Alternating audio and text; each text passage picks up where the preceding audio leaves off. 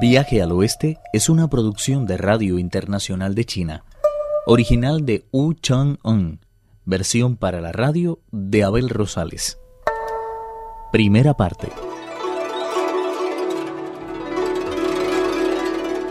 Luego de recibir los informes de sus doncellas sobre la manipulación de Sun Wukong, la reina madre fue inmediatamente a ver al emperador de Jade para presentar sus quejas. No había terminado cuando se presentó el grupo de vinateros e informó escandalizado a su señor que todos los preparativos del Festival de los Melocotones Inmortales estaban destrozados. Nadie pudo reaccionar ante tan grave informe, porque en ese mismo momento llegó el supremo patriarca del Tao, Lao Tzu, dijo, En su humilde casa, este anciano taoísta tenía guardada una cantidad indeterminada de elixir de oro de los nueve cambios que deseaba ofrecer a vuestra majestad en el próximo festival de Mercurio. Extrañamente, ha sido robada por alguien desconocido y me he creído en la obligación de venir a informarle personalmente de hecho tan lamentable. Las palabras de Lao Tzu conmovieron profundamente al emperador de Jade, que no obstante hubo de recibir a los criados y colaboradores del Socia del Cielo, quienes dijeron alarmados que el gran sabio Sun no se había presentado en todo el día en su residencia oficial y que no sabían dónde podría estar, lo que aumentó la preocupación del emperador de Jade. Las confesiones del gran inmortal de los pies descalzos terminó por completar el rosario de culpas que pesaba sobre Sun Wukong. El emperador de Jade sentenció. Este tipo es francamente increíble. No solo falsea mis órdenes, sino que encima engaña a mis colaboradores más cercanos. Que el ministro de detección localice cuanto antes su paradero. El funcionario mencionado abandonó inmediatamente el palacio y luego de una exhaustiva investigación concluyó que Sun Wukong era culpable de los cargos levantados en su contra. El emperador de Jade se puso furioso. Ordenó reforzar los efectivos del Li Qing y del príncipe Nata llamar las filas a las 28 constelaciones, a los nueve planetas, a las doce divisiones horarias, a los intérpidos guardianes de los cinco puntos cardinales, a los cuatro guardianes del tiempo, a las estrellas del este y del oeste, a los dioses del norte y del sur, a las deidades de las cinco montañas y de los cuatro ríos, a los espíritus estrella de todo el universo y a más de cien mil soldados celestiales.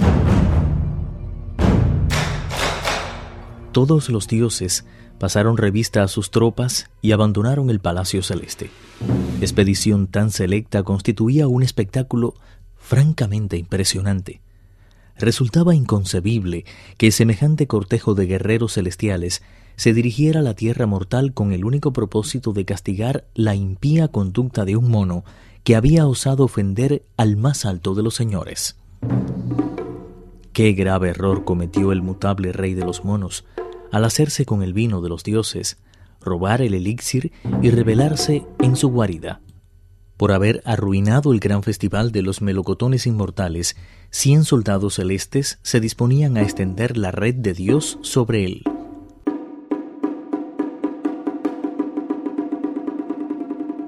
Li Qing ordenó detener la marcha, desplegando todos sus efectivos alrededor de la montaña. El cerco era tan apretado que ni siquiera una gota de agua podía escapar sin ser vista de la montaña de las flores y frutos.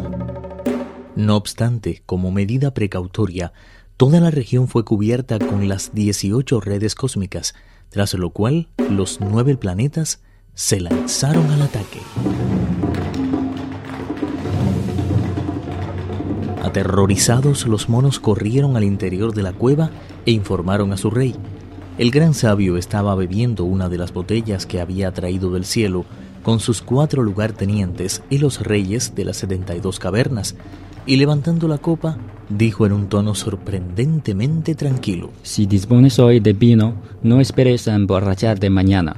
Procura, ante todo, que la desgracia no venga a acampar delante de tu misma puerta.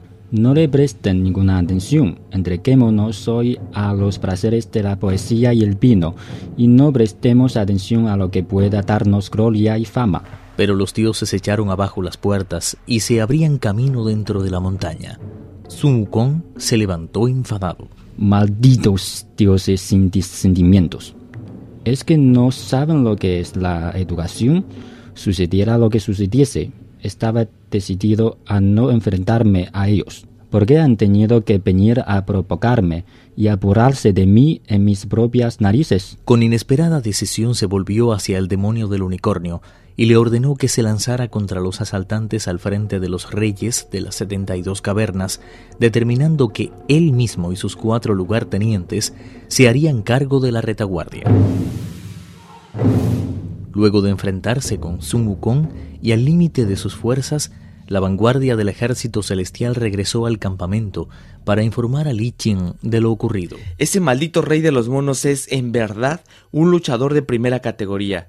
Aunque desplegamos todas nuestras artes de guerra, no hemos podido con él, y nos hemos visto obligados a aceptar nuestra derrota.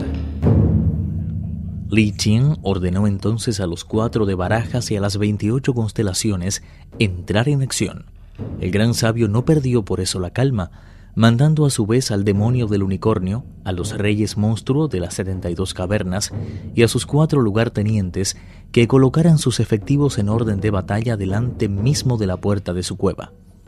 La batalla que a continuación se desarrolló fue de las más feroces que jamás han contemplado los siglos. Era como si en verdad estuvieran enfrentándose un frío y huracanado viento y una niebla oscura y densa. Aquí se veía el ondear de banderas y estandartes. Allí se apreciaba el reverbero segador de lanzas y hachas de guerra. Sin fin se sucedían hileras tras hileras de armaduras que brillaban como flamas bajo los implacables rayos del sol y de cascos guerreros que parecían campanas de plata, cuyos tañidos resonaban con fuerza en los cielos. Aquel interminable fluir de fieros soldados con sus impresionantes cotas de malla recordaba al implacable avance de los glaciares aplastando la tierra.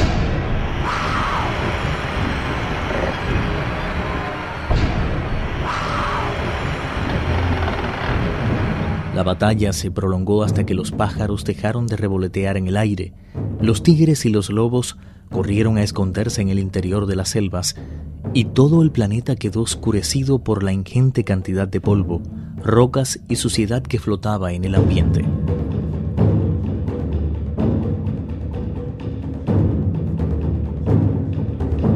El estruendo era tal que hasta el cielo y la tierra se echaron a temblar y dioses y demonios se sintieron profundamente alarmados.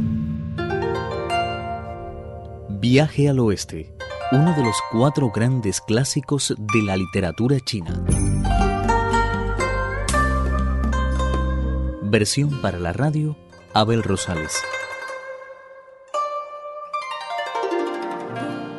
Actuaron en este capítulo Pedro Wang, Lázaro Wang y Raúl López.